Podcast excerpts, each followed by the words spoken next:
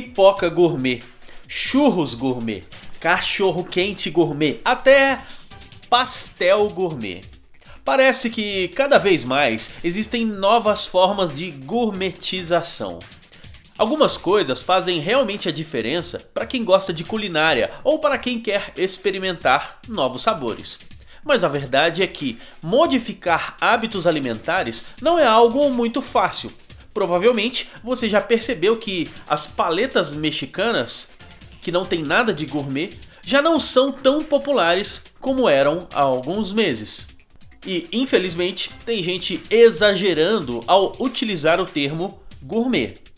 Se você promete uma experiência gourmet, faça algo para que realmente aquela comida seja diferente, não só pelos ingredientes, mas também pela experiência que o consumidor vai ter. Existe um risco nesta gourmetização generalizada. A expressão pode e deve ser utilizada em produtos com ingredientes e preço premium.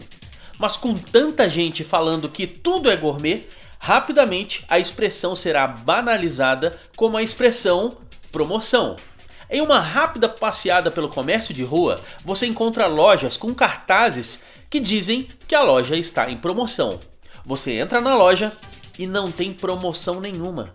Ou seja, a palavra promoção em um cartaz na frente da loja já quase não faz mais efeito na mente do consumidor.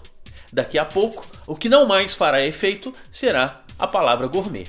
Eu sou Leandro Branquinho, do radiovendas.com.br.